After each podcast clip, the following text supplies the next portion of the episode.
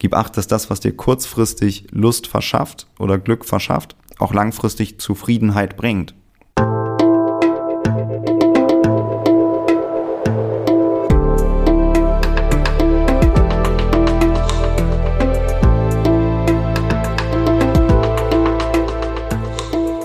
Willkommen bei dir, der Seven Mind Podcast mit Impulsen für ein gutes Leben.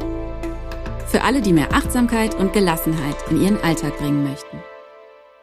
Hi und herzlich willkommen im Seven Mind Podcast. Mein Name ist René Träder und in dieser Interviewfolge geht es um das Thema Glück.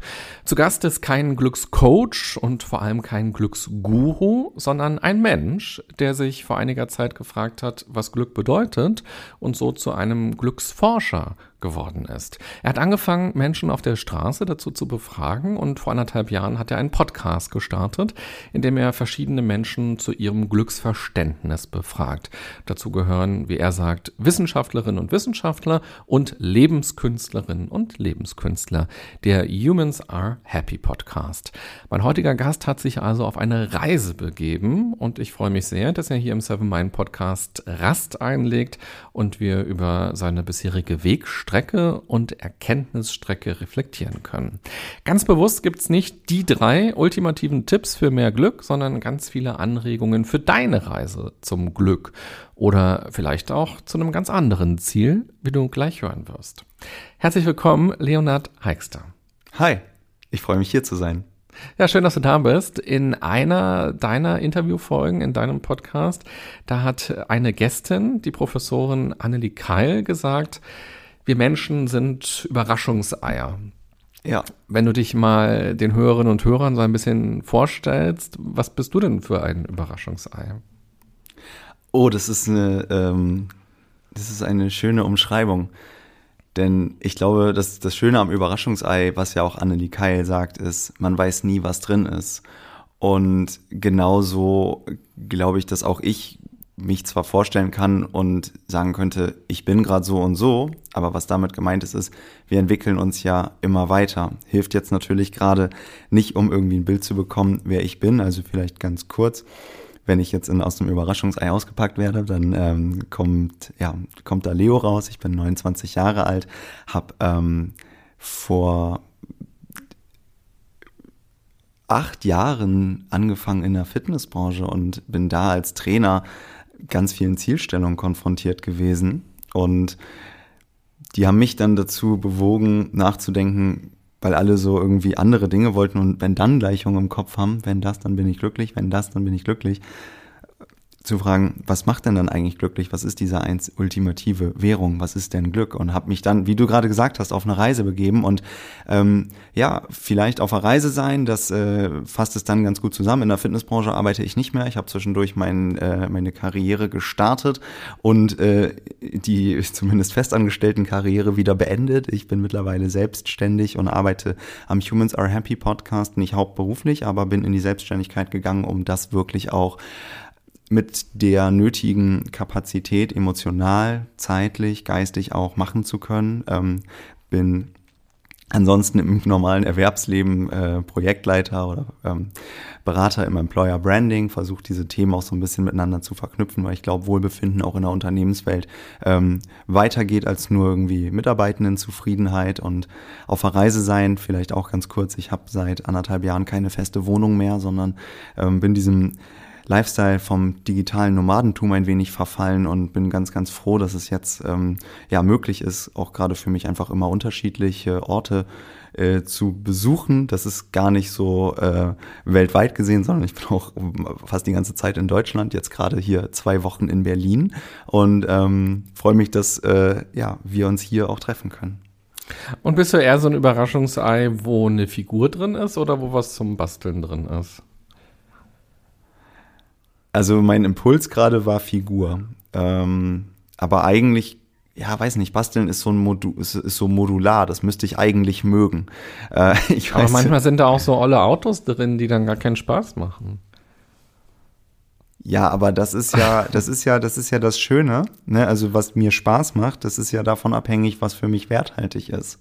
So, also wenn ich jetzt ausgepackt werde von jemandem, der überhaupt gar kein Interesse hat irgendwie an meiner Überraschungseifigur, dann liegt das im Zweifel nicht unbedingt an mir ähm, oder am Auto, was man auspackt, sondern an der Bewertung dessen, was für den auspackenden Menschen eben ja schön ist, ihm ihr eine Freude macht. Also da kommen wir auch nachher, glaube ich, noch mal ein bisschen genauer darauf zu sprechen, dass Glück auch immer was mit Werten zu tun hat und dass wir häufig ja auf die Glückssuche uns begeben und so hoffen, da ist irgendwas im Außen, was uns irgendwie glücklich stimmt oder eine Veränderung, irgendwas zu haben, irgendwas zu sein oder was zu machen. Aber dass es eben eigentlich eine Entdeckungsreise auf unsere Werteliste ist, die sich total lohnt, sich damit auseinanderzusetzen. Jetzt hast du ja gesagt, du hast als Fitnesstrainer gearbeitet und da kommen dann Leute ja auch mit dieser Vorstellung, wenn ich mehr Muskeln habe, dann bin ich glücklicher oder wenn ich 10 Kilo abnehme, dann bin ich glücklicher. Was ist dann so deine Erfahrung gewesen? Waren die Menschen dann glücklicher, wenn sie muskulöser oder schlanker waren? Also meistens waren sie vorher schon zufriedener, vor allem. Also so dieser Klassiker, ich will jetzt 10 Kilo abnehmen ähm, und dann geht's los und irgendwann nehmen die Leute 5 oder 6 Kilo ab und sagen, das ist für mich vollkommen fein, ich fühle mich pudelwohl, das darf jetzt so bleiben. Ähm, aber der wichtige Punkt ist ja, dass man sich auf den Weg gemacht hat und irgendwann feststellt an der Stelle, ähm, dieser Punkt reicht jetzt für mich. Hier ist es gut. So, ne? Das heißt, die Leute haben sich in dem Moment auch selber dann aktualisiert und gesagt, ich muss jetzt nicht verbissen diesem Ziel, dieser Zahl, 10 Kilo beispielsweise hin und her hinterherrennen, sondern haben gesagt, nee, so ist es gerade gut. Ähm, und Ansonsten kann es aber natürlich auch frustrieren, aber ich glaube, das hat jetzt weniger mit Glück zu tun als so mit äh, Zielerreichung, wenn ich beispielsweise mich anmelde in einem Fitnessstudio und ähm, mir sehr voller Elan einen Trainingsplan erstellen lasse oder eine Ernährungscoaching mache und dann irgendwie einfach die ganze Zeit nicht hinkriege, da dem, was ich eigentlich als werthaltig erachte, nämlich beispielsweise zunehmen oder abnehmen oder sonst was, ähm, die Priorität einzuräumen, ähm, dann kann das auch ganz schön unzufrieden machen. Ne? Also dass Leute irgendwie eigentlich sagen, ich habe dieses Ziel, aber äh, ja, weiß nicht, dann habe ich manchmal auch Menschen einmal gesehen und dann ein halbes Jahr später erst wieder, dann funktioniert das Ganze natürlich nicht so gut. Aber ich glaube, das kann man auch auf alle möglichen Beispiele übertragen. Mhm. Aber sind es nicht oft eben auch so die Fallen, in die wir tappen, dass wir diese Wenn-Dann-Gleichung aufmachen und sagen, wenn ich jetzt mehr Muskeln habe dann bin ich erfolgreicher und für mich besser und dann bin ich glücklicher und dass sich das dann doch gar nicht so einstellt häufig, sondern dass wir eigentlich geliebt werden wollen zum Beispiel. Das ist das, was wir irgendwie gerne möchten. Wir wollen dann irgendwie unter Leuten sein, wir wollen uns selbstsicherer fühlen und wir glauben, wir bräuchten erstmal die Muskeln oder was anderes. Ja, also ich glaube, ähm dass der, also ein Trugschluss dabei, wenn man einen Trugschluss jetzt finden möchte, ähm, dann wäre das der, dass ich erst mit dem Erreichen meines smart definierten Ziels in Anführungszeichen glücklich werde. Ich glaube, was ähm, an der Stelle das ist, was den Leuten etwas gibt, ähm, ist vor allem sich auf den Weg gemacht zu haben. Denn die Leute in meiner Erfahrung zumindest im Sportbereich dort hatten viel mehr, also hatten Spaß daran, auf dieses Ziel hinzuarbeiten, egal was das war. Und man wird zufriedener ähm, im gesamten Leben, alleine dadurch, dass man sich auf den Weg gemacht hat in dem Sinne. Glücklich als Momentaufnahme ist man dann eventuell auch beispielsweise nach dem Sport oder währenddessen, wenn man feststellt, ey, ich habe schon irgendwie, ich kann, weiß ich nicht, diese Übung korrekter ausführen oder überhaupt ausführen oder vielleicht zwei Sekunden länger ausführen oder sonst was. Ähm, aber ja, ich glaube zu sagen, wenn dieses Ereignis eintritt, dann bin ich glücklich. Das ist, äh, das ist schwierig. Das ist ähm, im Endeffekt ein Trugschluss, ja. Auf dem Weg hierher zum Seven Mind Office in Berlin Mitte bin ich gerade vorbeigelaufen an so einer Schönheitspraxis, wo so plastische Chirurgen sind, also Aha. wo man eine Schönheitsoperation machen kann. Und da muss ich an dich denken gerade, nicht weil ich dir jetzt eine Schönheitsoperation irgendwie ans Herz legen möchte, sondern weil ich mich gefragt habe, was du denen jetzt erzählen würdest über das, was du in den letzten anderthalb Jahren übers Glück gelernt hast und ob man den Leuten, die dort reinkommen und sagen, ich brauche eine neue Nase oder ich brauche neue Brüste oder ich brauche eine andere Hüfte, was könnte man denen stattdessen vielleicht sagen? Warum sollte man denen das ausreden, ist erstmal die Frage. Also ungefragt würde ich sowieso niemandem irgendwas raten, weil das finde ich ganz schwierig. Ähm, so, weiß nicht, un ungefragt Feedback geben ist einfach übergriffig. Aber ähm, wenn es jetzt darum geht, jemand will sich eine neue Nase oder neue Brüste oder ähm, Fettabsaugen, das sind ja kosmetische Sachen. Eine neue Hüfte ist was Funktionelles. Da würde ich erstmal unterscheiden.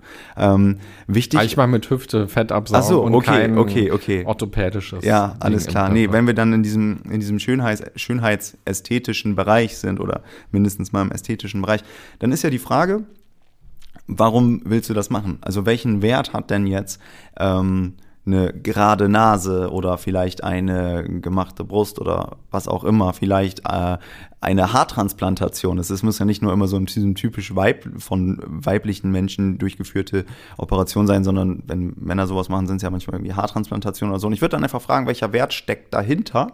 Ne? Ähm, also so eine ganz wichtige äh, Erkenntnis ist vielleicht, Glück ist immer an einen Wert gebunden. Und vielleicht gibt es Menschen, die haben eine krumme Nase und denen ist das piep egal. Und es gibt Menschen, die haben eine krumme Nase und leiden darunter, warum auch immer. Vielleicht wird man gar nicht jetzt irgendwie ausgelacht oder gemobbt, sondern äh, mag das einfach nicht so sehr an sich selber. Und ähm, dann für sich beispielsweise das zu machen, wer bin ich, irgendwem was zu raten. Ne? Ähm, wenn man jetzt aber sagt, ich lasse mich jetzt irgendwie ja, operieren, damit ich irgendwie schöner aussehe, um Bestätigung von außen zu bekommen, dann könnte man natürlich einen Impuls geben, anzuregen, was willst du vielleicht damit füllen? Ne? Also was brauchst du, was, was, was kompensiert diese Bestätigung oder diese Operation? Ähm, aber auch hier ist die, der wichtige Punkt, dass es einfach immer total individuell ist. So. Und ja, da, da sind, glaube ich, jeder Mensch, ne, wenn wir nochmal auf Annelie Keil da zu sprechen kommen, ist auch ein Einzelmensch. Also jeder Mensch ist auch individuell und da, glaube ich, sollte man nicht diese typische Wenn-Dann-Gleichung machen. Wenn Nasen-OP, dann Ratschlag A, so, wenn Brust-OP, dann Ratschlag B. Das ist, äh, ja, nicht Total. Also sinnvoll. jeder ist verschieden und jeder hat eine andere Motivation dahinter. Worauf ich so ein bisschen hinaus will, ist eben diese Frage, ob wir überhaupt gut erkennen können, was wir wirklich wollen oder ob wir eben mit diesem Glücksversprechen oder mit dem Glückswunsch, der eben auch in unserer sehr konsumorientierten und kapitalistischen Welt ja scheinbar sehr schnell zu holen ist, mit äh, Gegenständen, mit Dingen, mit Sachen, die man sich kauft und das ist dann im Zweifelsfall auch ein anderes Aussehen, was man sich kauft und was dann verbunden ist mit Glücksgefühlen oder mit Akzeptanz, mit Schönheit, mit Freunden, mit Erfolg oder so. Und ob wir, wenn wir uns auf die Suche nach dem Glück begeben, nicht äh, total viele Fallen auf diesem Weg haben, in die wir so ganz leicht reintappen können, weil uns Glück häufig als etwas vorgegaukelt wird, was es so extern zu beschaffen gilt. Also ich glaube, wenn man nochmal einen Schritt nach vorne geht und sagt, ich mache mich jetzt auf die Suche nach etwas, dann impliziert diese Aussage ja, dass man es finden kann. Also ich kann ja irgendwie, weiß nicht, wenn ich jetzt Überraschungseier an Ostern suchen gehe, dann kann ich ein Überraschungsei finden, dann stecke ich mir das in die Hosentasche und dann habe ich das oder in meinen Beutel oder sonst wo. Dann ist das ja da. Aber wenn man dieses, diesen glorifizierten Begriff von Glück nimmt, dann ist der nicht einfach da. Ich kann den nicht finden und dann für immer haben und dann bin ich glücklich und laufe mit einem Trauergrinsen rum. Ähm, jeder Mensch, der das jetzt hier hört, versteht das und weiß das von selber, sondern es gibt natürlich immer Momente, in denen man sich glücklich fühlt und ich glaube, das ist ein ganz wichtiger Punkt, ähm, um da eine Differenzierung reinzubekommen. Ich kann sagen, ich möchte gerne glücklich sein, ich möchte ein glückliches Leben führen, ähm, aber die Frage, die dahinter steckt, ist, was heißt das denn eigentlich? Ne? Also Glück ist immer sehr, sehr glorifiziert und ich finde, wenn man das mal von der Wortherkunft nimmt beispielsweise, dann kommt das ähm, aus dem Mittel- oder Niederhochdeutschen Gelucke beziehungsweise stammt von dem Wort Gelücke ab und das wiederum stammt von dem Wort gelingen und hat heißt, ähm, es geht um das Gelungene, das leicht Erreichte und nur von der Wortherkunft geht es also beim Glück um das gelingende Leben. Und wenn ich jetzt also sage, ich suche das Glück, dann könnte man eigentlich sagen, du suchst das gelingende Leben. Aber wann ist denn dein Leben gelungen? Als wann, wann definierst du dein Leben als gelungen? Es gibt verschiedene TheoretikerInnen, die versuchen, das ähm, greifbar zu machen und zu sagen, ähm, jene Bereiche müssten erfüllt sein, damit man ein gelingendes Leben führt. Da können wir auch gerne noch tiefer rein einsteigen.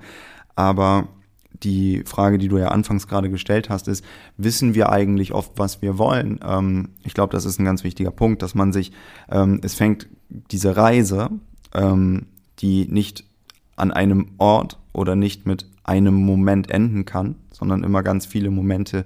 Man kann Momente einfach wahrnehmen, aber in dem Moment sind sie auch schon vorbei. Das macht aber nichts.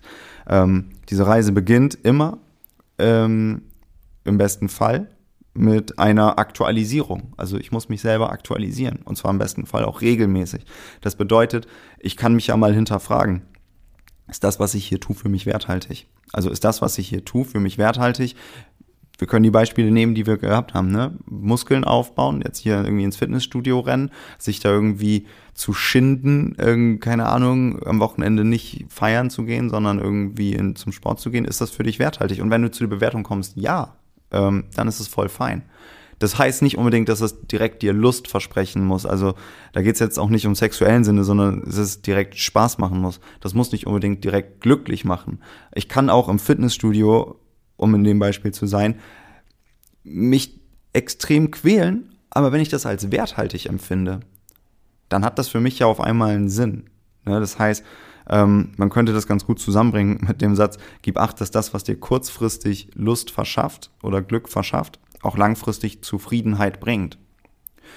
Damit ich aber weiß, was mir kurzfristig im Moment Spaß macht oder was mir langfristig vielleicht ähm, mich zufrieden macht, was für mich werthaltig ist, muss ich mir diese Frage stellen.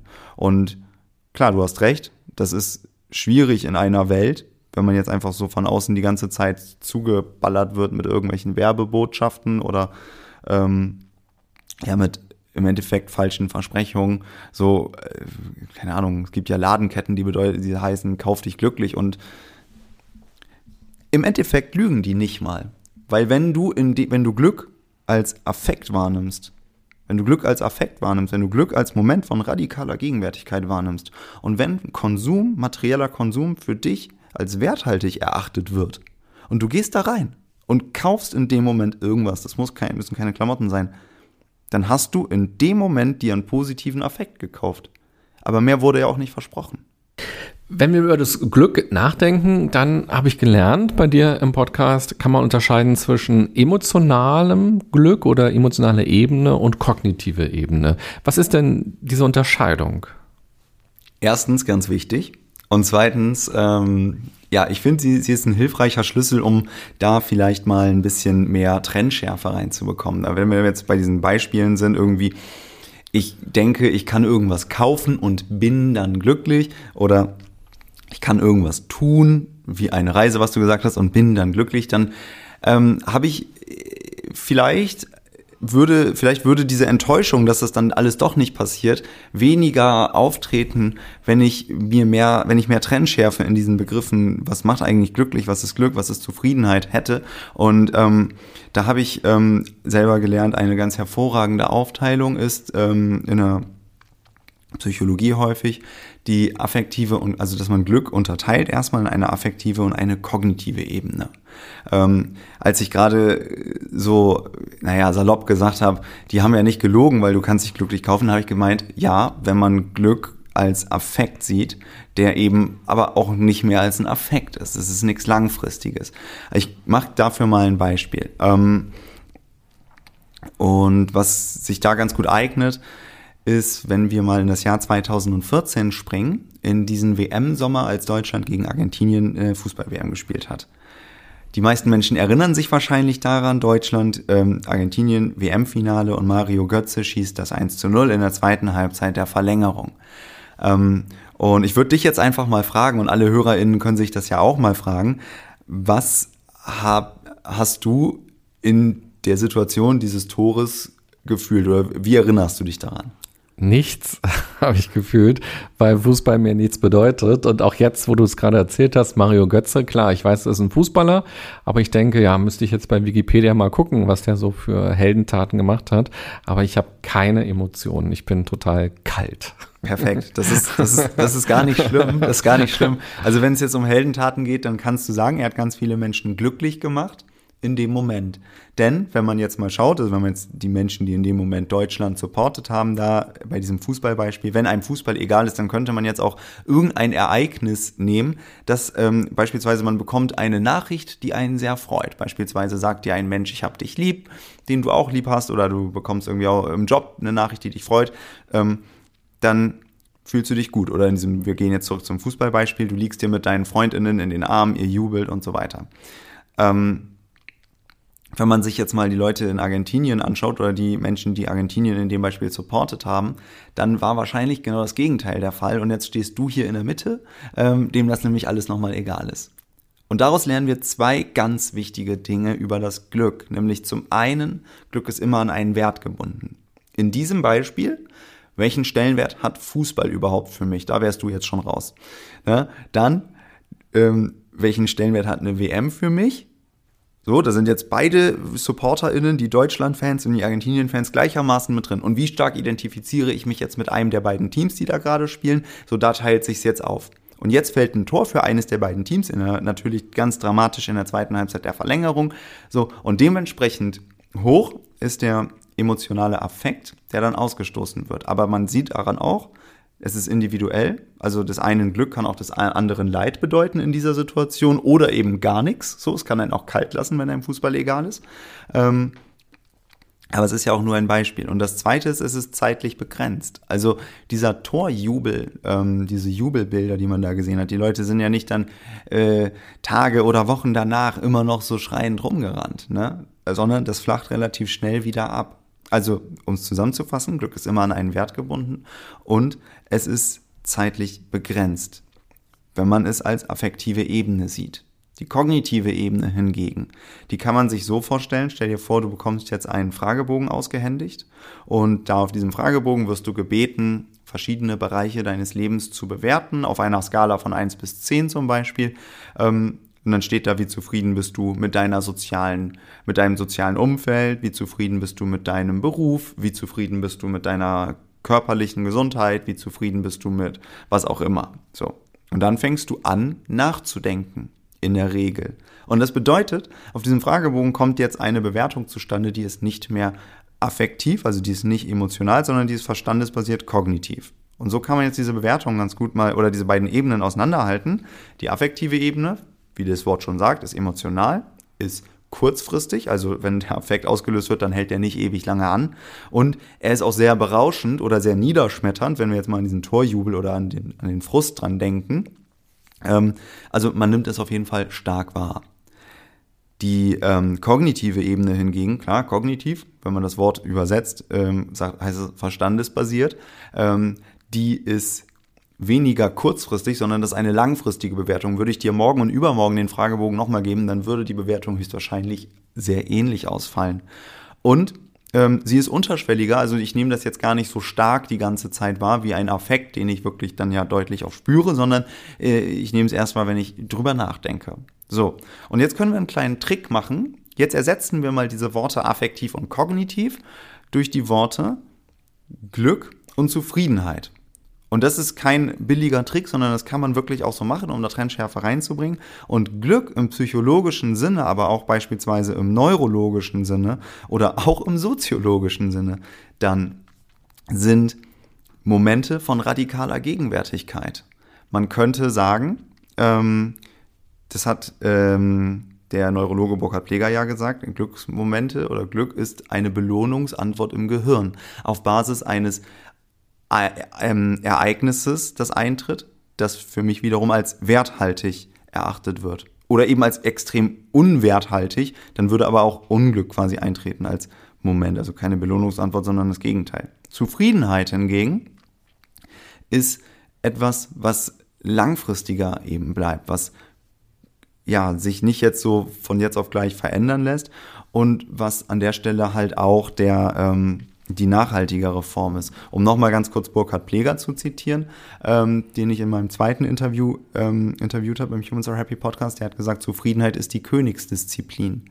Das heißt, ähm, wenn ich jetzt sage, ich möchte eigentlich glücklich werden, ich möchte ein glückliches Leben haben, dann geht es eigentlich darum, dass man sagt, ich möchte gern zufrieden sein. Ne? Weil das, was die Leute ja eigentlich sage ich jetzt mal, wollen. Ich, niemand kann für andere Menschen natürlich sprechen, aber es geht ja darum, zufrieden zu sein mit sich selber. Zumindest ist das für mich persönlich eine Erkenntnis, dass wenn ich mich auf die Reise mache, um Glück äh, zu erfassen, um Glück zu verstehen, relativ schnell da bin, dass es weniger um Glück geht, als mehr um Zufriedenheit. Die stehen an der Stelle erstmal nebeneinander. Das geht natürlich nicht. Das eine hat immer auch eine Korrelation mit dem anderen. Ähm, Ernst Fritz Schubert ähm, ist mein erster Interviewpartner im Humans Are Happy Podcast. Der hat das Schulfach Glück begründet, übrigens. Ähm, und der bringt das ganz schön zusammen. Der sagt nämlich, gib acht, dass das, was dir kurzfristig Glück verschafft, auch langfristig Zufriedenheit bringt. Das bedeutet jetzt also, man kann das auch umkehren, gib acht, dass das, was dir kurzfristig vielleicht kein Glück verschafft, langfristig Zufriedenheit bringt.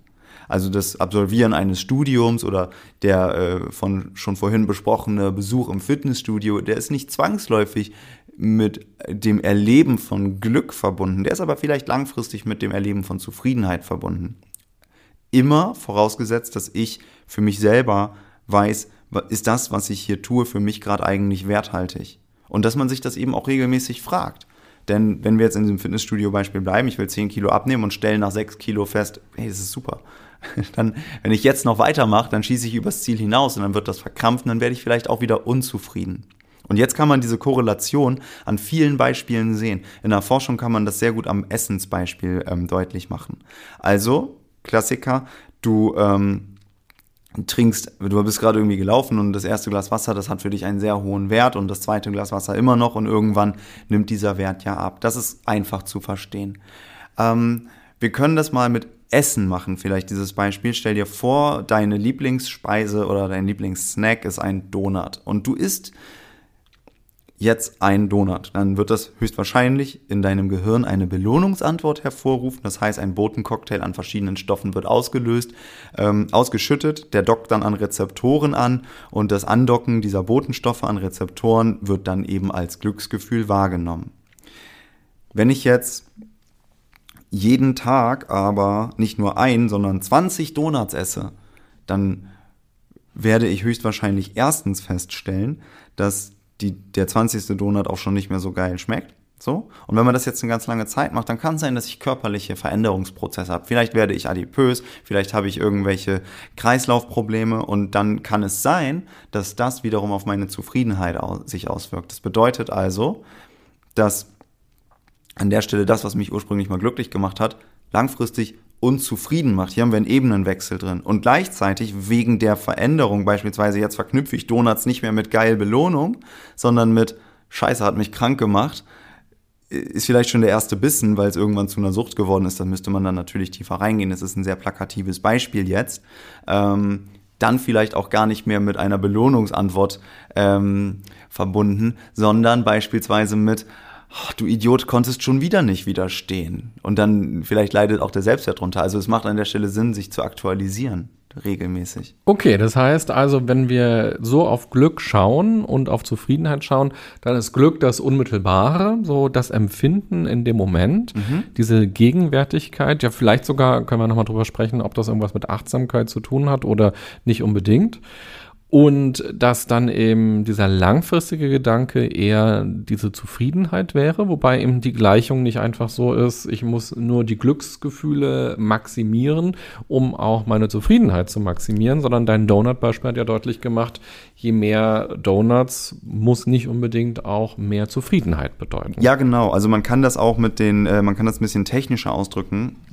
Je häufiger ähm, eine Belohnungsantwort ähm, ausgelöst wird, desto geringer wird ihre Intensität wahrgenommen. Ähm, beispielsweise das 1 zu 0, hohe Belohnungsantwort. Das 2 zu 0 auch noch. Das 5 zu 0, ja, irgendwann ist das halt witzig, okay, so, aber das 20 zu 0 nicht mehr. Ne? So, und das kann man mit allen möglichen Beispielen machen. Man kann auch Sex nehmen. So, ne? Das kennt jeder Mensch. So, ne?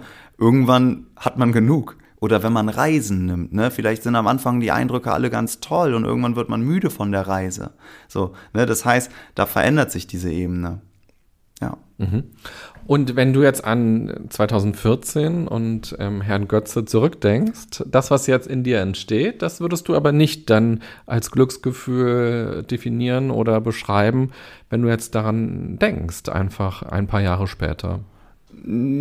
Doch, das ist, äh, das ist ganz, das ist eine ganz spannende Frage. Also tatsächlich, ich erinnere mich noch, das war für mich ein ganz toller Tag, weil ich ähm, an dem Tag mich mit meinem damals dann zukünftigen Mitbewohner ganz äh, spontan getroffen habe und wir dann so na, beim zweiten Mal sehen ähm, beschlossen haben, dass wir zusammenziehen und wir da zusammen Fußball geguckt haben. Wir hatten beide die Arschkarte, dass wir am nächsten Tag um 8 Uhr morgens eine Klausur schreiben mussten. Ich war im ersten Semester so und dann haben wir das so ein bisschen zusammen durchlitten. Ähm, wenn ich jetzt dran denke, dann freue ich mich und dann ist es ähm, natürlich nicht in der Intensität, wie ich es da wahrgenommen habe. Ich laufe jetzt hier nicht jubelnd rum, aber ich freue mich daran und das löst auch irgendwie ein schönes Gefühl aus. Ne? Klar.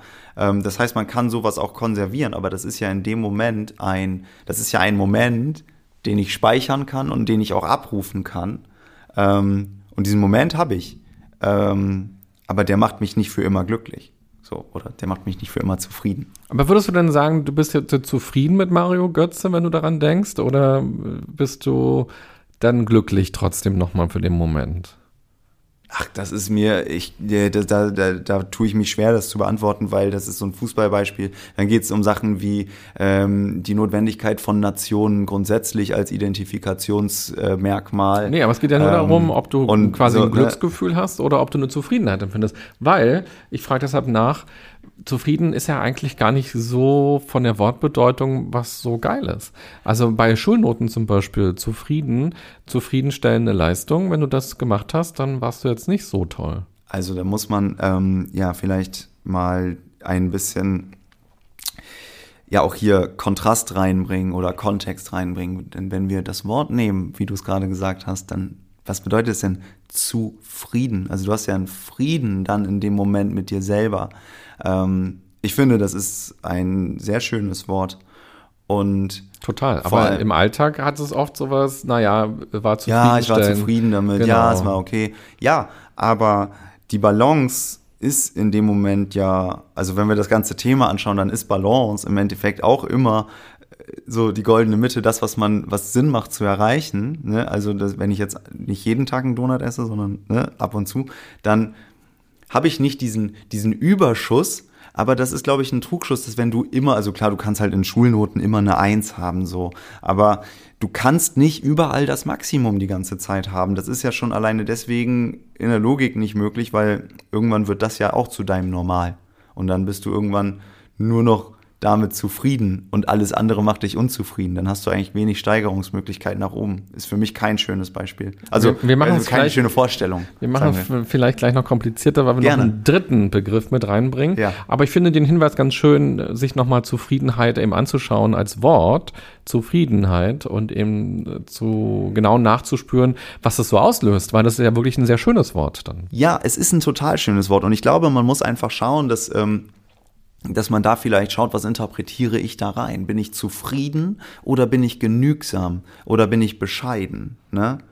Wenn ich jetzt sage, ich bin zufrieden, dann kann das eigentlich was, das hat, finde ich, was extrem Schönes. So, ne? Wenn ich jetzt sage, ich bescheide mich mit etwas, so, das ist für mich okay. Nicht, weil ich irgendwie mich wegducke und nicht traue und nicht den Mut habe, das Leben in seinen Facetten wahrzunehmen. So, eigentlich würde ich gerne den Bungee-Jump machen, aber ich bescheide mich, auf der Brücke zu stehen und eigentlich ärgere ich mich. Das vielleicht nicht, ne? Aber wenn ich jetzt eben, wenn ich jetzt ähm, an der Stelle sage, ja, ich bin zufrieden mit dem, wie es ist, ich glaube, das ist, das ist extrem großer Schlüssel, um vielleicht nochmal ganz kurz Wortherkunft Glück äh, mit ins Spiel zu bringen, um ein gelingendes Leben im Endeffekt zu leben. Und dann kommen wir zum dritten Begriff, das ist das Wohlbefinden. Und das können wir auch nochmal ein bisschen auseinanderziehen, aber vielleicht auch hier wieder einmal zu Beginn erst diese Wortbedeutung Wohlbefinden. Ja. Was drückt denn der Begriff dann aus?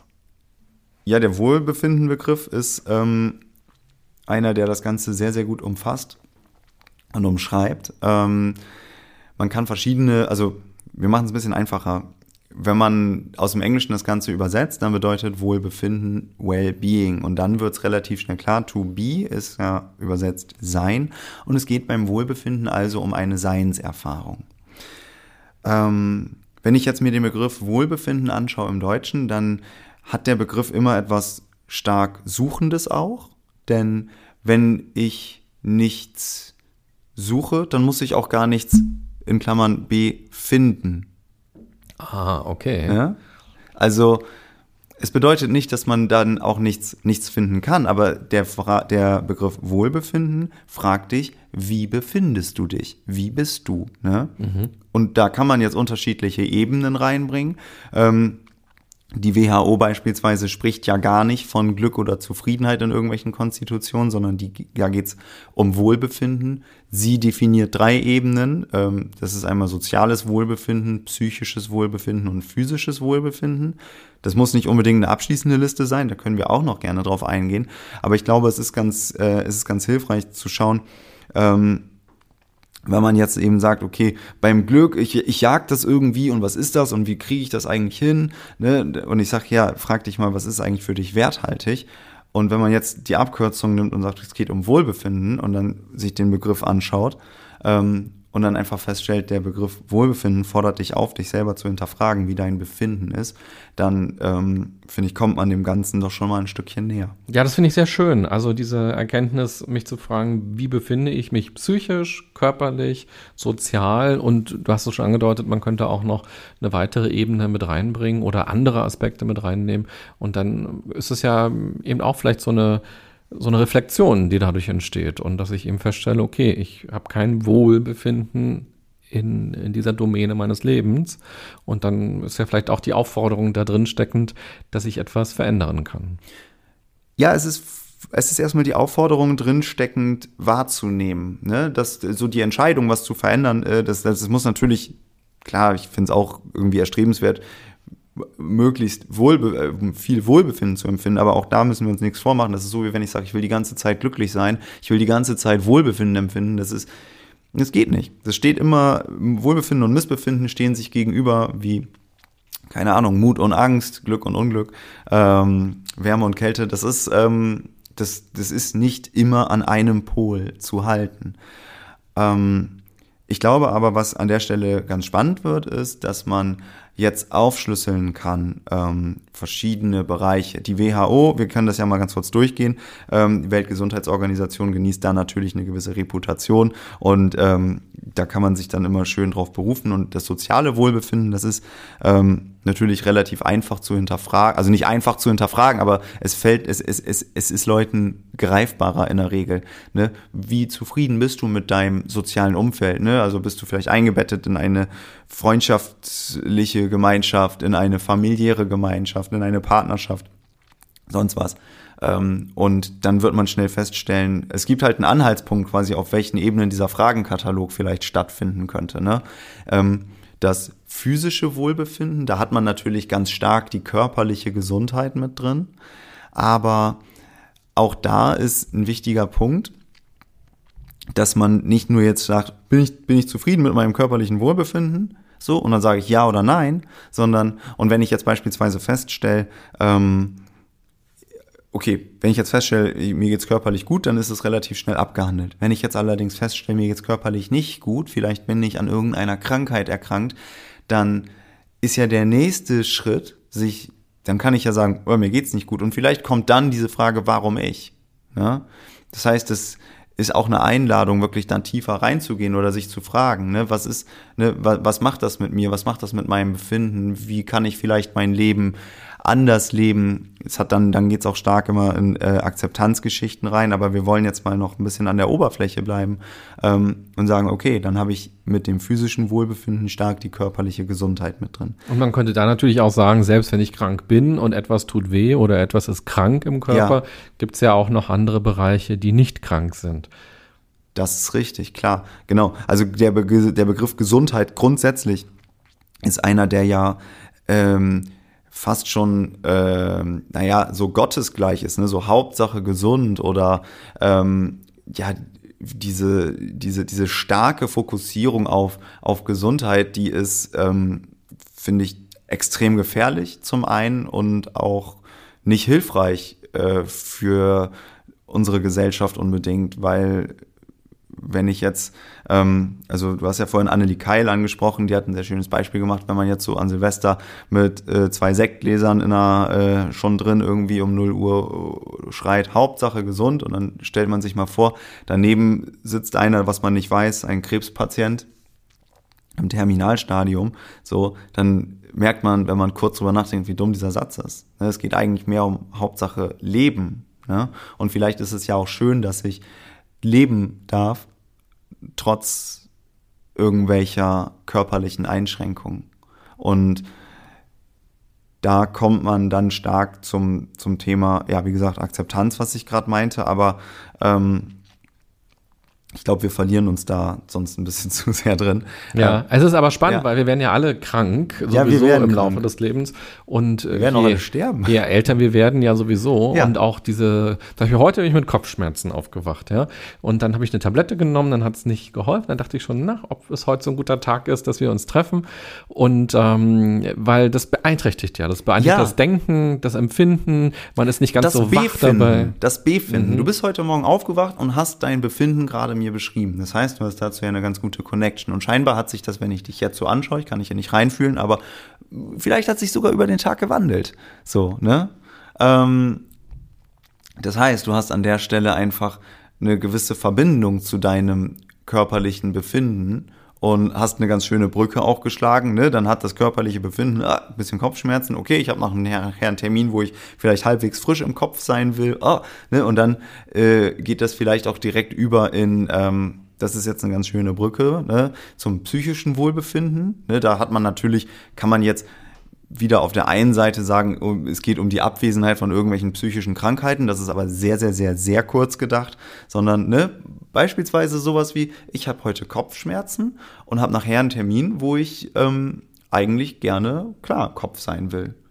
Und dann habe ich hier eine ganz schöne, ja, einfach diese, diesen Link zwischen dem einen Wohlbefinden und wie das andere das beeinflusst, also wie das halt quasi sich alles gegenseitig beeinflusst. Was jetzt spannend ist, ähm, das psychische Wohlbefinden hängt dann natürlich auch wieder von Bewertungsmaßstäben ab.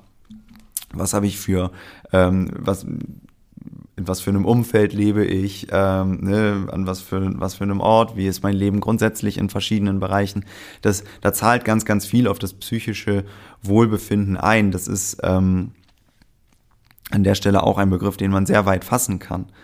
Was aber spannend ist, selbst wenn man all diese Bereiche jetzt mal nimmt, physisch, psychisch und ähm, sozial, und selbst dann zu der Erkenntnis kommt, ähm, ja, eigentlich geht's mir doch in allen drei Bereichen ganz gut, dann gibt es viele Menschen, die trotzdem sagen irgendwie, ja, aber hast du deswegen jetzt die ganze Zeit ein hohes Wohlbefinden? Und oft ist die Antwort nein. Und an der Stelle, du hast es ja gerade schon angesprochen, ähm, so könnte man sagen, okay, was, woran, woran kann das liegen? Welche Ebenen habe ich denn jetzt hier gerade nicht bedacht? Ähm, und die WHO tatsächlich hat in den 80er Jahren mal überlegt, also die haben das wirklich diskutiert, ähm, den erstens den Begriff Gesundheit durch den Begriff Wohlbefinden zu ersetzen, was ganz, ganz spannend ist.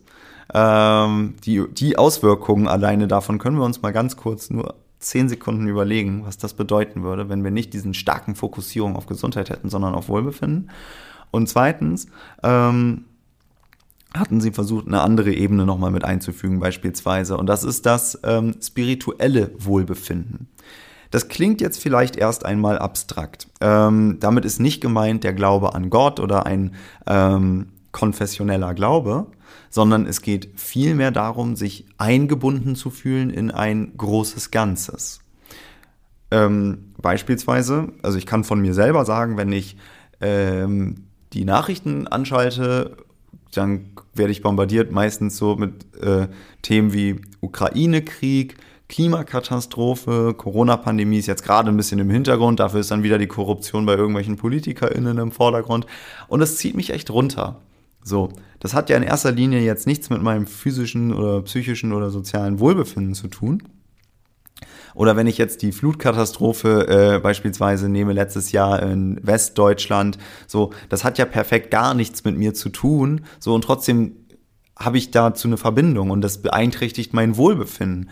Und das zeigt ganz schön, und zwar jetzt nicht auf einer so, ähm, sage ich mal, esoterischen Ebene, sondern wirklich auf einer ähm, greifbaren Ebene, dass auf dass eben man selber eingebettet ist in ein großes Ganzes, von dem man aber auch selber Teil ist. Denn warum stört es dich denn sonst, dass irgendwo auf der Welt Unrecht passiert?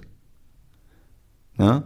Und ähm, das hängt natürlich auch wieder mit, was ist für dich werthaltig zusammen. Ne? Ähm, ich muss gerade mich dran erinnern, ähm, eigentlich sollte man denen gar keine Plattform geben, aber es zeigt ganz schön diesen Kontrast. Ähm, die Af äh, ein Mitarbeiter der AfD hat mal gesagt, eigentlich ist alles, was für Deutschland schlecht ist, gut für uns, ne? ähm, weil die dann beispielsweise Stimmung machen können. Und das bedeutet also, vielleicht würde jemand anders mit ganz krusen Wertevorstellungen sich über Themen freuen, die mein Wohlbefinden beispielsweise runterziehen. Das ist eine, das ist wieder die Frage, was ist für dich werthaltig. Aber ähm, diese Ausweitung der Ebene zeigt einfach ganz gut, ähm, wie man auf unterschiedlichen, naja, wie man auf unterschiedlichen Ebenen das eigene Wohlbefinden hinterfragen kann. Und das ist ja nur der erste Schritt. Das heißt, ich aktualisiere mich und kann anhand dieser Bewertung dann ja schauen, bin ich vielleicht, weiß nicht, will ich mich vielleicht auf den Weg machen zu irgendeinem anderen Zustand hin. Ähm, genau, da würden wir jetzt aber äh, in den nächsten Schritt gehen und da hattest du gerade noch gar nicht dran nachgefragt. Deswegen, ähm, genau, würde ich das an der Stelle mal so äh, stehen lassen. Bevor wir vielleicht zum nächsten Schritt kommen, jetzt hast du dich ja schon lange mit dem Thema auseinandergesetzt. Ja. Was hat sich denn bei dir durch diese Auseinandersetzung verändert? Also die Auseinandersetzung mit dem Thema Glück hat ja für mich gestartet vor fünf Jahren. Ähm, damals als ähm, Personal Trainer hatte ich mich gefragt, ähm, was ist eigentlich Glück? Und ähm, Mindfulness und Achtsamkeit waren gar nicht so große Themen wie heute, ne? sondern es, es, gab, es ging viel um Selbstoptimierung, gerade in der Fitnessbranche. Und dann habe ich mich halt gefragt, also es gibt immer diese dummen Ratgeber, ne? Mit diesen zehn Regeln erreichst du dein Ziel in minus zwei Stunden und das ist natürlich meistens großer Schrott. Aber ein Satz, den, den ich da halt immer wieder gelesen habe, den finde ich gar nicht so dumm. Und zwar, je mehr du dich mit etwas beschäftigst, desto mehr hast du davon in deinem Leben. Klar, je mehr ich mich mit irgendeinem Thema beschäftige, desto mehr werde ich mich damit gut auskennen. Aber weil ich ja mit so unterschiedlichen Zielstellungen konfrontiert war und das Gefühl hatte, dass Leute so eine Wenn-Dann-Gleichung im Kopf haben, wenn, dann bin ich glücklich, wenn, dann bin ich glücklich, war meine Hypothese, wenn ich mich mehr mit Glück beschäftige, habe ich dann etwa mehr Glück in meinem Leben? So, und wenn man das als Startpunkt sieht, dann habe ich ja diesen Instagram-Account gestartet und habe einfach erst Freunde und dann wirklich random auf der Straße Leute angesprochen und gesagt, ähm, bitte beende den Satz, Glück ist. Und dann habe ich gesagt, ich sammle Definitionen von Glück. Und was dann ganz Wundervolles in meinem Leben passiert ist, ist, das ist so eine Art selektive Wahrnehmung. Ähm, wenn ich jetzt, wenn, wenn, mir einmal ein gelbes Auto auffällt, dann sehe ich danach ganz viele gelbe Autos und ich habe immer gefragt, was ist für dich Glück, was ist, welche Momente sind für dich Glück und dann ist mir in meinem eigenen Leben ganz oft aufgefallen, ey, das ist, das ist so geil, das ist Glück, weißt du? Ähm, und das, das sind so einfache Sachen wie ich mach morgens den Wasserhahn auf und da kommt Wasser raus. Wie geil, Alter. Ne? So, wir können uns hier treffen und miteinander sprechen. So dieser Moment jetzt gerade, das ist doch richtig nice. Ähm, so, das ist auch ein Moment von Glück. Ich habe genug Geld, dass ich gleich nach dem Gespräch irgendwo hingehen kann und es ist scheißegal. Ich werde den Imbiss mir nicht nach dem Preis aussuchen. So, ne, bedeutet nicht, dass man super reich ist deswegen, aber das alleine wahrzunehmen und dafür ein ähm, den Blick zu schärfen, hat mir persönlich so viel mehr Glücksmomente beschert, ohne dass ich die suchen musste. Das war nicht so, ich jage die jetzt, ich will jetzt das Haus, ich will jetzt die Hochzeit, ich will jetzt den Urlaub, sondern Alter, so wenn man so im, im deutschsprachigen Raum ist, alleine, dann hat man da, dann ist man da schon auf so einem super privilegierten Polster. Das bedeutet nicht, dass man die ganze Zeit, das bedeutet nicht, dass man die ganze Zeit ähm, deswegen sich jetzt schlecht fühlen muss oder schämen muss, aber es hat mir persönlich ja äh, eine sehr große Steigerung der Zufriedenheit mit meinem eigenen Leben beschert und ähm, ja, dann durch, durch diese andauernde ähm, Auseinandersetzung mit dem Thema ging, ja, also irgendwann habe ich den Instagram-Account dann für eine Zeit ruhen lassen, weil es mir nur um so Social Media KPIs ging, wie Likes und Zahlen. Dann habe ich den halt irgendwie mal ein, zwei Jahre ähm, gelassen. Und während der Pandemie hatte ich dann gedacht, ich will da jetzt mal wieder ran, aber noch mal ein bisschen tiefer. Ich habe halt immer sehr interdisziplinär, ich habe schon interdisziplinär studiert und finde es einfach spannend, ähm, Dinge aus verschiedenen Blickwinkeln zu betrachten. Und dann habe ich gesagt, ich will da jetzt einfach noch mal tiefer reingehen. Und ähm, seit ich da noch tiefer reingegangen bin und dann natürlich eigentlich mit den ersten Gesprächen schon weg vom Glück hin zu, es geht eigentlich um Zufriedenheit und Wohlbefinden gekommen bin, ähm, kann ich einfach nur sagen, dass sich in meinem Leben das insofern verändert hat, als dass der Fokus dessen, was ich tue ähm, und wie ich Dinge bewerte, einfach sich total verschoben hat. Ähm, äh, ich bin gewiss nicht immer zufrieden. Ich zerdenke auch voll viel. Das ist für mich selber wahrscheinlich auch, äh, ja, weiß nicht, nicht immer ein Vorteil, aber ähm, ich richte mein Leben oft nach oder ich treffe Entscheidungen nach der Frage, macht mich das langfristig zufrieden oder nehme ich in Kauf, weiß ich, keine Ahnung, wenn es jetzt so, so dumm darum geht, auf der Party eine Zigarette zu rauchen oder ein Bier zu trinken oder keine Ahnung, irgendwie sowas zu tun, nehme ich diesen Deal bewusst in Kauf, weil ich sage, mir ist das, das kurze Glück jetzt möglicherweise die Unzufriedenheit später wert. Aber ich treffe Entscheidungen dann sehr viel bewusster. Also mehr kurzfristiges Glück, das du wahrnimmst. Ja. Eben durch die Auseinandersetzung mit dem Thema, dass Ja. das auch so die Wahrnehmung verändert und schult. Auch hier könnte man ja auch wieder von Achtsamkeit vielleicht sogar sprechen, wenn man das möchte, dass man eben so feinere Antennen für das Gute und Schöne entwickelt. Und du sagst eben aber auch, das heißt jetzt nicht, dass du in, in ständiger, absoluter Zufriedenheit lebst, sondern da gibt es trotzdem. Dinge, die sind unangenehm oder negativ oder eben damit bist du unzufrieden und äh, davon ableitend ist ja wahrscheinlich auch das Wohlbefinden dann auch nicht immer im Maximum. Da gibt es ja dann auch Dinge. Und hat es denn sozusagen als Disclaimer auch Nebenwirkungen, wenn man sich mit dem Glück befasst? Etwas, wovor du jetzt auch die Hörerinnen und Hörer warnen müsstest, wenn man jetzt anfängt, sich mit dem Glück auseinanderzusetzen, dann kann was Negatives auch passieren?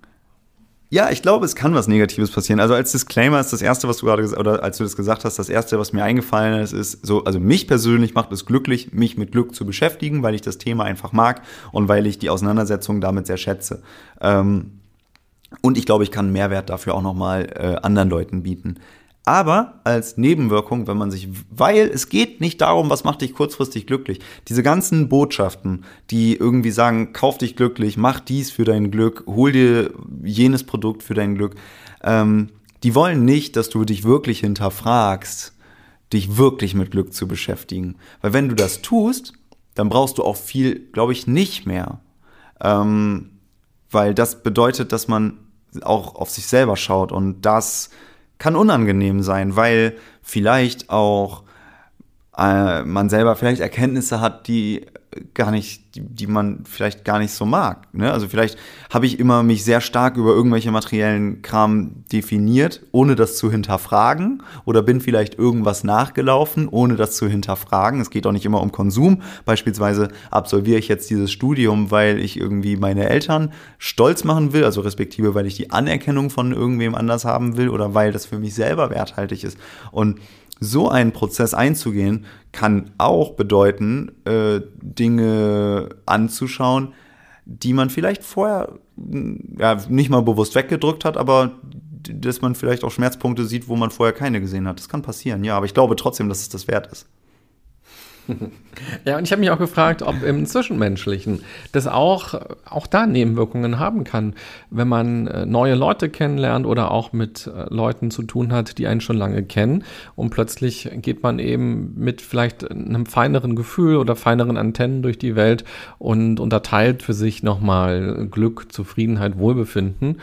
Und ob man dann noch so andockfähig ist an bestimmte Gespräche oder bestimmte ähm, gesellschaftliche Rituale, die in unsere Welt hineingehören und eben Glücksversprechen darstellen.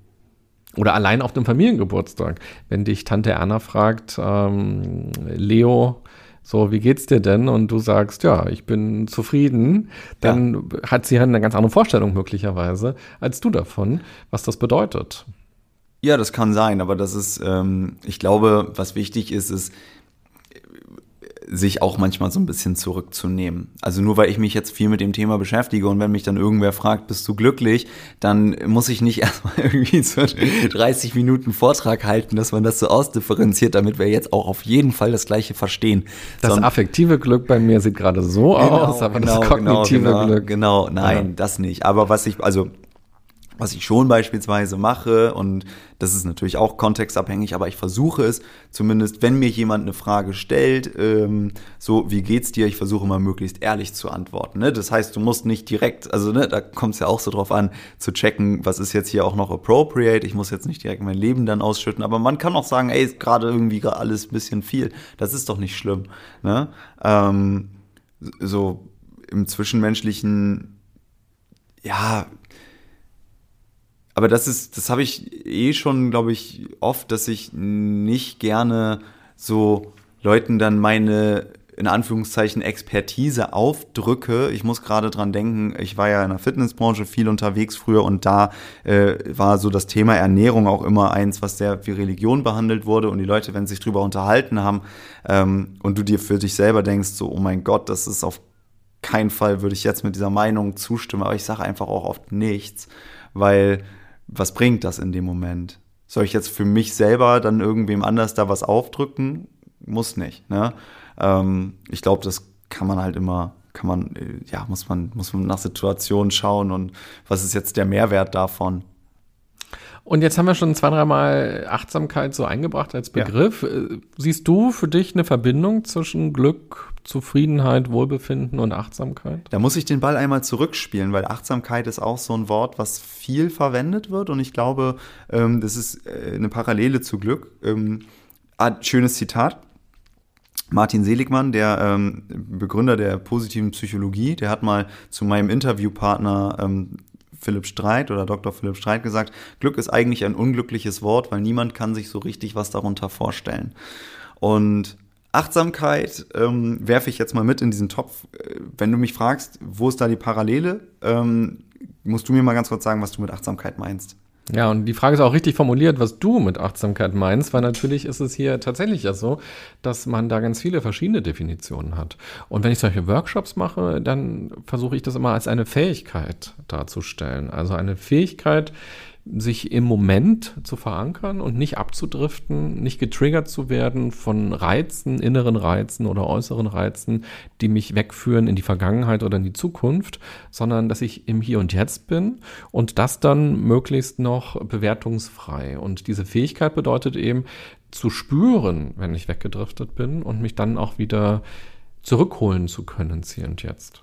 Ja, okay. Also ähm, äh, finde ich erstmal eine sehr schöne Definition und ich glaube, sie ist insofern wichtig. Ähm, ich würde jetzt gerne zu dem Begriff vom Wohlbefinden zurückgehen, äh, zum Wohlbefinden zurückgehen, weil wenn es darum geht, sich zu fragen, wie ist denn dein Befinden, dann ist es wichtig, nicht nur das Befinden auf einer kognitiven Ebene zu, erfassen, nicht nur auf den Fragebogen auf, auszufüllen, sondern auch zu spüren.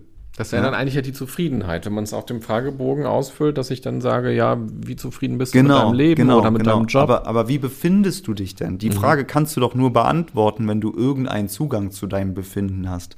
Und dieser Zugang zu dem Befinden, der ist das in sich reinspüren. Ähm, und das kann natürlich auch auf unterschiedlichen Ebenen sein, aber ich glaube, was du gerade mit Achtsamkeit beschrieben hast, beispielsweise im Moment zu sein, wahrzunehmen, man muss es erstmal nicht bewerten, ne? sondern erstmal nur wahrnehmen. Und ich glaube, das ist ein ganz wichtiger Punkt. In dem Moment ist Achtsamkeit, glaube ich, eine Möglichkeit ähm, oder achtsam zu sein, ermöglicht es einem, glaube ich, ganz gut, sein eigenes Befinden zu spüren und dementsprechend sehe ich da auf jeden Fall eine Überschneidungsfläche. Mhm. Ja, und auch, wir haben ja vorhin über Krankheit auch gesprochen und das ist ja oft ein bisschen leichter zu spüren, was krank ist, also was wehtut, was nicht funktioniert, das Humpeln, das Knie, was Probleme macht. Das ist ja oft leichter zu spüren als der gesunde Zustand, den wir ja so als normal wahrnehmen. Auch wenn natürlich viele Krankheiten im Verborgenen sind, die man jetzt nicht so wahrnimmt. Aber man spürt, okay, meine Augen sind vielleicht nicht 100 Prozent ähm, gesund so, ich brauche eine Brille oder mein Knie tut weh oder vielleicht auch Einschlafprobleme, Durchschlafprobleme. Das spürt man ganz gut. Aber dann eben auch äh, sich die Mühe zu machen, hineinzuspüren, was aber gut läuft im Körper, was gesund ist, was sich leicht anfühlt, was sich wohl anfühlt. Ja. Ähm, was ist jetzt genau die Frage dabei? Gerade? Gar keine. Es ist, es ist, ja, ich stimme dir zu. Einfach nur eine Bemerkung. Du hast gesagt, das war jetzt so der erste Schritt, nachdem wir über Glück, Zufriedenheit und Wohlbefinden gesprochen haben. Ja. Und ähm, was wäre dann der nächste Schritt? Ach so, ähm, genau. Das ist vielleicht ein, ein wichtiger Punkt ähm, an der Stelle. Haha, nochmal kurz ein, zwei Schritte zurückzugehen und dieses Gesamtbild anzuschauen. Denn ähm, du hast es ja auch vorhin dankbarerweise auch gesagt, ich verstehe mich selber nicht als Coach oder sonst irgendwas, sondern ich habe einfach Bock auf die Auseinandersetzung mit dem Thema und kann möglichst höchstens Impulse oder Sichtweisen anbieten. Aber wenn es jetzt darum geht, beispielsweise, dass man sagt, ich möchte gerne ein ähm, möglichst gelingendes Leben leben, was auch immer das dann heißt, da können wir auch noch vielleicht mal ein paar Kriterien nachher anschauen, ähm, ist ja der erste Punkt, was wir gerade besprochen haben. Ich meinte es vorhin mit sich zu aktualisieren, ne? sich zu fragen in verschiedenen Bereichen, wie geht's mir gerade, ne? wie ist mein Befinden, mein Befinden spüren kann ich vielleicht sehr gut mit Achtsamkeit und dann komme ich zu einem Ergebnis. So, und jetzt ist aber die Frage, wenn ich vielleicht nicht nur sage, okay, so ist gerade mein Befinden, sondern ähm, sich mal zu fragen, was habe ich eigentlich für eine Erwartung an mich und an die Welt. Ne? Also ähm, da geht's quasi, man könnte es im psychologischen Sinne so ausdrücken, was ist eigentlich mein Selbstkonzept? Ne? Also was ist eigentlich das Konzept von mir selber, von mir in dieser Welt? Wer bin ich? Was mag ich? Was möchte ich gerne erreichen? Was möchte ich vielleicht auch verhindern? Was möchte ich ähm, nicht? Und dann haben wir also einmal einen Ist-Zustand und wir haben einen quasi Soll-Zustand mit diesem Selbstkonzept. Das habe ich jetzt von mir. Und dann könnte man sich ja auch fragen, was ist vielleicht mein Herzenswunsch? Ne? Wenn ich jetzt feststelle, ey, es ist alles super so, wie es ist, dann go on, alles gut. Es geht nicht immer darum, sich zu optimieren. Das ist vielleicht auch ganz wichtig. Aber wenn mein Herzenswunsch beispielsweise ist, ähm, einmal in den Seven Mind Podcast zu kommen oder so, ähm, oder vielleicht ein Studium zu absolvieren oder eine Reise zu machen oder oder oder, ähm, dann würde es ja helfen zu schauen, okay, ich aktualisiere mich, ich schaue, hier bin ich, dann schaue ich drauf, welche Ressourcen habe ich. Damit ist jetzt nicht nur Geld gemeint, sondern was was habe ich an Fähigkeiten, was habe ich an Eignungen, an Neigungen, was habe ich vielleicht an Netzwerk, was habe ich vielleicht auch, ne, so doof das klingt, Ressource, ne, du und ich haben wahrscheinlich einen deutschen Pass, das macht uns in der Welt, wenn es jetzt ums Thema Reisen geht, einiges einfacher, ne. Das sind alles so Sachen, die man sich fragen muss. Jemand mit einem Pass aus einem ganz anderen Land, der, wenn er eine Weltreise machen will oder sie, schon mal ganz andere Voraussetzungen. Ähm, ne, also sich mal zu, bewusst zu werden, was sind eigentlich die ganzen Ressourcen, die ich so mitbringe in meinem Rucksack. Das könnte man ähm, so auch da als Startpunkt zu sehen. Und dann natürlich auch, ne, wo, wo soll es hingehen? Ähm, und dann geht es darum, wenn man es jetzt quasi so als Anleitung sehen wollte, ähm, könnte man sagen, okay, und dann schaue ich, wie kann ich da denn hinkommen? Ne? Jetzt nicht nur so unrealistisch, ich will mich da jetzt hinbeamen, sondern welche Möglichkeiten gibt's denn? Und vielleicht auch nicht nur eine Möglichkeit, sondern sich auch zu überlegen, okay, was kann ich machen, wenn, weiß ich nicht, mein Plan erstmal so nicht aufgeht, wenn das Geld nicht kommt, wenn die Zusage nicht kommt, wenn ähm, dieses und jenes schief geht. Ne? Also so ein paar Eventualitäten bedenken. Ähm, das muss auch nicht immer so ein großes, ähm, so eine große Sache sein, aber beispielsweise, wir können das runterbrechen, dieses Fitnessstudio-Beispiel. So, du willst dreimal die Woche trainieren, alles klar. Ne? So, und dann überlegst du dir schon, ja, was mache ich aber? Ich will eigentlich immer montags, mittwochs und freitags trainieren. Aber was mache ich, wenn jetzt am Mittwoch irgendwie die Feier ist, wo ich gerne hin will? Ne? Gut, dann gehe ich eben am Donnerstag. Das ist meine Ausweichstrategie. Es ist ein relativ einfaches Beispiel, aber man, über, man skippt es dann nicht einfach, sondern findet eine Route. So, und dann geht es natürlich, wenn man irgendwann mal so diesen strategischen Teil da oder diesen Planungsteil abgeschlossen hat, auch darum, natürlich ins Handeln zu kommen und irgendwas, irgendwas zu ändern. Und auch nochmal hier, es geht nicht dabei, sich die ganze Zeit zu optimieren, ne? so, so, so lebe die beste Version von dir selber, sondern natürlich hat man die Berechtigung, dem nachzugehen, was eines jeden Menschen Herzenswunsch ist. Warum denn nicht? Ne? Aber wichtig ist auch, sowas kann sich eben auch ändern. Und deswegen, dann kommt ja am Ende so obendrauf wieder der Punkt von, du gewinnst Erfahrung dazu mit jedem Schritt, den du gehst. Und es macht Sinn, sich zwischendurch zu aktualisieren. Ne? Also auch wieder hier dieses Beispiel, ich will 10 Kilo abnehmen und vielleicht bin ich nach sechs vollkommen zufrieden. So, und ähm, ich äh, oder ich gehe heute ins All-You-Can-Eat-Restaurant, weil ich einfach richtig Bock habe, viel zu essen. Und irgendwann stellst du fest, so geht nicht mehr. Ne? Also wenn man dann einfach immer stumm weitermacht, das, das, das funktioniert irgendwann nicht. Oder ich will einen Marathon laufen und trainiere darauf hin und stelle irgendwann fest, na, nach 20 Kilometer, das ist auch in Ordnung. So, aber dann hat man für sich selber eine Erfahrung gewonnen und dann ist man wieder am ersten Punkt. Ne? Aktualisierst du dich und fragst dich, wo bist du jetzt? Ne?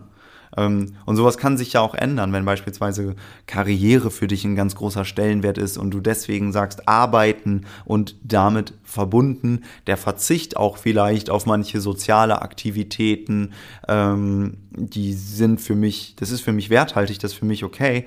Ähm, und es kann sein, dass irgendwann sich das aber ändert. So, ne? Und dass man sagt, und dass man vielleicht für sich selber feststellt, und hier haben wir wieder die Verbindung zur Achtsamkeit, ne?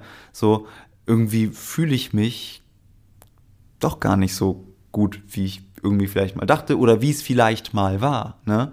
Und dass man dann eben, dann, dann geht, das ist quasi wie so ein Kreislauf. Aber alleine das zeigt, dass man nicht ankommen kann bei sowas.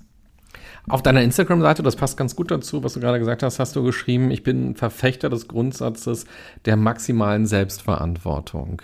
Das ist ja so ein bisschen dieses, man ist des Glückes eigener Schmied, dass man eben etwas dafür tun kann, um glücklicher zu sein oder zufriedener zu sein oder ein stärkeres Wohlbefinden zu haben, dass man also tatsächlich diesen Schritt, den du jetzt beschrieben hast, dann auch umsetzt. Ähm, meine Erfahrung ist, dass Menschen das manchmal nicht gerne hören wollen, weil sie bestimmte Handicaps sehen im Außen, in ihrer Biografie ja. und das manchmal so vorwurfsvoll klingt, eben zu sagen, na, du bist nicht glücklich oder du bist nicht zufrieden, dann bist du halt selber schuld, weil du eben nichts dafür tust. Ähm, wie gehst du mit diesem Gedanken um? Oh, danke für die Möglichkeit, darauf einzugehen. Das finde ich voll schön. Ähm, denn ich sehe das auch sehr kritisch. Zu Recht ist ja dieses, ähm, du bist deines Glückes Schmied und Glück ist nur eine Entscheidung und es ist alles nur dein Mindset. Das ist ähm, stark in der Kritik, zumindest nehme ich das auch so wahr, dass immer mehr Stimmen auch im Internet beispielsweise sagen, dass es total totaler Bullshit ist, weil das macht einfach Druck. Das macht Druck, dass wenn du für dein Glück verantwortlich bist, dann bist du auch für dein Unglück verantwortlich in dieser Logik. Aber ist es so? Kann nicht das, das Unglück in der Logik. auch von außen kommen? Ja, natürlich, natürlich. Das, da wollte ich gerade drauf hinaus, weil dieser Gedanke ignoriert natürlich, dass wir unterschiedliche Ressourcen haben beispielsweise. So, ne? Und äh, es gibt natürlich massive Ungleichheiten und Ungerechtigkeiten, die bei diesem Gedanken einfach ausgespart werden. Ähm, das bedeutet also, wenn ich jetzt schreibe, ich bin Verfechter von maximaler Selbstverantwortung, heißt das nicht, dass ich es so empfinde, dass man für sein Glück, für sein Lebensglück, seine Zufriedenheit, sein Wohlbefinden alleine nur verantwortlich ist. Natürlich spielen auch kontextuale Faktoren, ähm, Umgebungsfaktoren, Gesellschaft, ähm, Herkunft, Bildung, die durch die Herkunft maßgeblich bestimmt ist, eine ganz tragende Rolle. Gar keine Frage. Ähm, aber ich möchte auf der Stelle, an der Stelle auf einen anderen Begriff eingehen, der das vielleicht ähm, ganz schön sagt. Wir können mal diesen vielleicht sehr, ähm, ja, reißerische, diese reißerische Formulierung wie maximale Selbstverantwortung können wir durch einen altmodischeren Begriff ersetzen. Ähm, Selbstintegration im tätigen Vollzug. Das klingt altbacken und vielleicht etwas sperrig, aber das ist ganz, ganz wunderbar, denn ähm, es bedeutet, du integrierst die Dinge selber. Ne? Wenn wir jetzt diese verschiedenen Ebenen von Wohlbefinden uns nochmal miteinander anschauen, ne? dann könnte ich natürlich sagen, ähm, beispielsweise körperlich gut, sozial gut, psychisch auch gut, aber ähm, spirituelle Ebene, Einbettung in ein großes Ganzes ist richtig doof. Ähm, ich lebe in einer Welt, die ich nicht als werthaltig erachte. Deswegen ist mein, äh, kann ich kein Wohlbefinden empfinden, sondern ich empfinde nur, nur Missbefinden. Ähm, und da ist jetzt aber ja die Welt dran schuld und nicht ich. So, und dann würde ich sagen, ähm, ob man es jetzt mit Selbstverantwortung oder mit Selbstintegration im tätigen Vollzug aussetzt äh, ähm, oder ausdrückt, ähm, du bist selber dafür verantwortlich, die verschiedenen Ebenen zusammenzukriegen. Es ist wahrscheinlich, es ist nicht möglich, immer deswegen ein hohes Wohlbefinden zu haben, aber die Auseinandersetzung damit, nur die Auseinandersetzung, mehr nicht. Die Auseinandersetzung damit, das muss man schon selber machen. Und dann kann ich vielleicht feststellen, ich lebe in einer Welt, die ich nicht als werthaltig erachte. Und dann kann ich mich fragen, kann ich irgendwas in meinem Handlungsraum dafür tun, also in meinem Handlungsradius, vielleicht im Kleinen mich irgendwie engagieren, irgendwie in die Handlung kommen. Vielleicht habe ich auch irgendwie mehr Ressourcen, mehr Netzwerk, mehr Einfluss. Vielleicht kann ich auch mehrere Sachen ändern. Das ist ja dann wieder individuell. Aber der Punkt ist an der Stelle, man geht in die Verantwortung und man fragt sich, okay, was kann ich machen? Und wenn ich nichts machen kann, dann kann ich das akzeptieren. Akzeptieren heißt nicht Dinge gut oder also nicht gut zu finden. Akzeptieren heißt nicht bewilligen. Akzeptieren heißt realistisch zu sehen, was geht und was nicht. Denn wenn ich jetzt beispielsweise ein, äh, eine körperliche Einschränkung auch habe und da stark drunter leide, ähm, dann kann ich natürlich auch sagen, ich werde mein ganzes Leben lang nie wieder Wohlbefinden empfinden und da ist jetzt aber dieser eine Unfall dran schuld, den ich irgendwann anders hatte. Das kann man machen. Aber es ist an einem jeden selber, diese Ebenen miteinander zu integrieren und anzuschauen. Und die Verantwortung dafür, die liegt im Endeffekt bei einem selber. Mhm. Ja, spannend. Vielen Dank dann auch nochmal für diese Ausführungen. Jetzt haben wir ja uns ja so ein bisschen auf deine Reise begeben und haben ja so exemplarisch uns ein paar Dinge mal angeschaut, die du durch deinen Podcast machen mit den Lebenskünstlern und mit den Experten gelernt hast und was für dich eben ja auch besonders interessant war und was bei dir dann eben ja auch so hängen geblieben ist und vielleicht ja auch dein Denken verändert hat. Und wir haben ja angefangen mit dem Glück, das ist ja auch quasi die Überschrift. Dann haben wir so ein bisschen auf Zufriedenheit geschaut und auf das Wohlbefinden. Dann lass uns doch zum Abschluss noch einmal zu dem Glück gehen, in diesem ursprünglichen Sinne, das gelingende Leben und welche Kriterien hast du denn da mit den Gesprächen, die du geführt hast, entdecken können? Mm, ja, ich glaube, man könnte, ich, ich würde ich würd zwei Beispiele vielleicht da mal mitnehmen. Ähm, eine, eine Theorie, die, oder verschiedene, verschiedene ähm, TheoretikerInnen versuchen halt, weil wir Menschen ja möglichst oft immer irgendwie so greifbare Beispiele haben wollen, zu sagen, okay, was gibt's denn für Kategorien, was muss denn erfüllt sein, damit ich glücklich bin, also damit ich ein gelingendes Leben habe. Und ähm, eine Kategorie, die da, ähm, die es ein bisschen greifbarer macht, ist ähm, beispielsweise von dem besagten Martin Seligmann, dem Begründer der positiven Psychologie, die Permatheorie. Ähm, und er fasst jetzt nur mal Bereiche zusammen. P, Perma steht da. P ist Positive Emotions. Und das ist die affektive Ebene von Glück.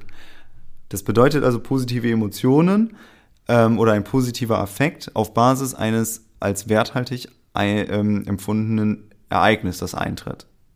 E steht für Engagement, also man muss irgendwie auch ins Handeln kommen, man muss selber auch was tun. Ähm, da haben wir auch wieder so ein Stück weit die Selbstverantwortung. Ne? Das irgendwas man selber machen muss. R steht für Relations, ähm, also da haben wir die ähm, Einbettung in ein soziales Umfeld. Das ist übrigens vielleicht ein Punkt, wo man kurz Stopp machen kann, denn alle Forschung, die mir zumindest bekannt ist, aber auch was meine InterviewpartnerInnen bestätigen, ist, wenn man diesen kleinsten gemeinsamen Nenner haben will, sind, ist die Einbettung in soziale äh, Beziehungen der Faktor, den Menschen maßgeblich nachhaltig am meisten Wohlbefinden beimisst. Das kann man auch an Beispielen sehen, wie zum Beispiel dieser World Happiness Index, der, ähm, wo klassischerweise nordische Länder sehr gut abschneiden, der irgendwie misst, wie zufrieden Menschen mit ihrem Leben sind. Aber auch Länder beispielsweise in Lateinamerika, die ganz andere ökonomische Voraussetzungen haben, aber eine sehr, sehr, sehr starke ähm, Einbettung in die Gemeinschaft ähm, dann natürlich eher so im familiären Sinne haben, ähm, das trägt da scheinbar stark zur Zufriedenheit bei. Und auch ein Beispiel, ähm, was ich da total schön finde, Burkhard Pleger, der ähm, Neurologe, den ich interviewt habe, der sagt, es gibt auch anatomische Hinweise, wir Menschen sind die einzigen Säugetieren, die klärendes Weiß in den Augen haben. Also du siehst, wenn ich jetzt mit meinen Pupillen nach links oder rechts schaue, wo ich hingucke. Das ist eigentlich ein Nachteil für mich, weil ich lasse mir in die Karten schauen. Aber es lädt auch zur Interaktion ein. Ja, also man könnte sagen, so Relations ähm, ist an der Stelle ein wichtiger Punkt. Wir waren jetzt gerade bei P, E, R. M steht für Meaning, das ist das Sinnempfinden. Sinn kann ich natürlich, Sinn ähm, kann ist auch vielleicht wichtig, kann nicht von außen irgendwie gegeben werden, sondern kann nur individuell empfunden werden. Und auch hier wieder ist die Frage, was für mich werthaltig?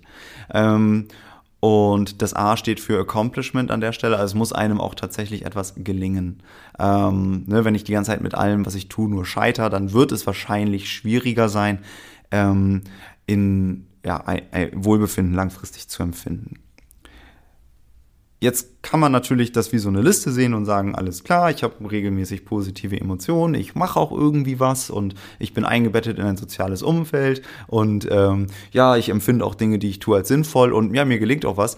Und wenn man sich dann regelmäßig auch aktualisiert, dann gäbe es theoretisch die Möglichkeit, dadurch oder die, es würde die Wahrscheinlichkeit erhöhen, ähm, tendenziell ein höheres Wohlbefinden zu empfinden. Vielleicht ein ganz wichtiger Punkt dabei noch, ähm, Bezug nehmend auf ähm, mein Interview mit Dr. Philipp Streit, der gesagt hat, das ist alles schön und gut, aber ähm, Umgebungsfaktoren nicht vergessen an der Stelle, weil all das, was ich tue, vielleicht ähm, ja irrelevant wird, wenn ich in einem Umfeld bin, was von mir selber nicht als werthaltig erachtet wird. Also es gibt vier Faktoren, die dafür maßgeblich verantwortlich sind. Erstens, ich selber empfinde mein Umfeld als werthaltig oder ich wertschätze mein Umfeld. Zweitens, mein Umfeld schätzt mich. Also wenn ich von meinem Umfeld die ganze Zeit Ablehnung bekomme, dann wird es auch schwierig werden, dass ich mich wirklich wohlfühle. Drittens, das Umfeld vermittelt mir Sicherheit. Ähm, ich denke, das erklärt sich von selber. Und ähm, das Umfeld lässt Entwicklung zu. Ähm, auch nochmal als vierten Punkt. Das ist einfach mal jetzt so, um das Ganze nochmal in Kontext zu setzen.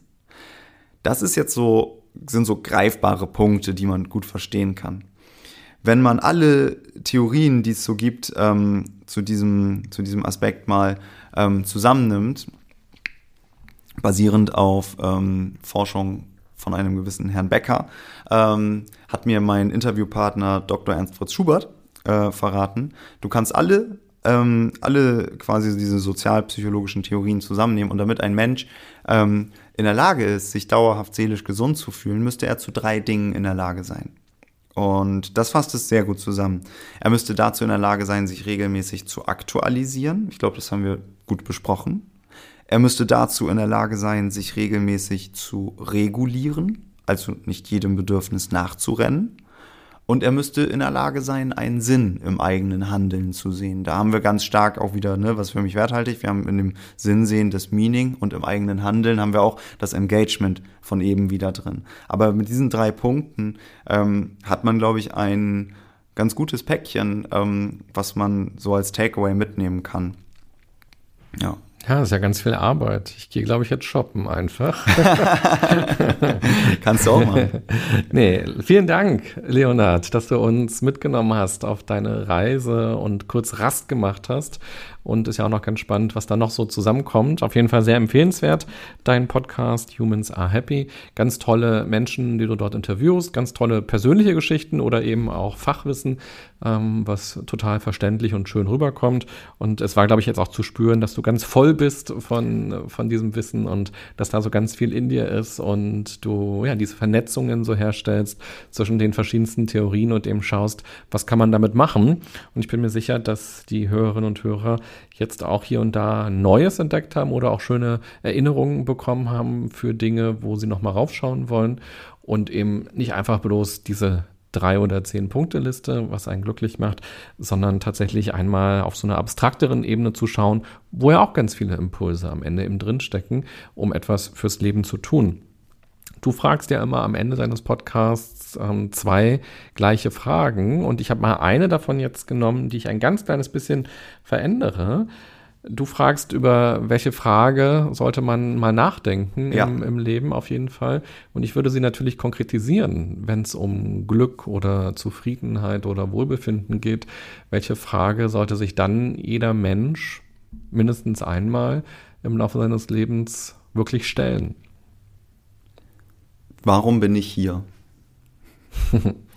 Sehr schön. Vielen Dank, dass du hier warst und alles Gute für dich und viel Freude beim Podcast machen weiterhin. Dankeschön. Und liebe Hörerinnen, lieber Hörer, du kannst ja mal überlegen, was war für dich besonders spannend Wie versprochen waren es keine Guru-Tipps, sondern eben ganz viel zum Nachdenken, zum selber verknüpfen.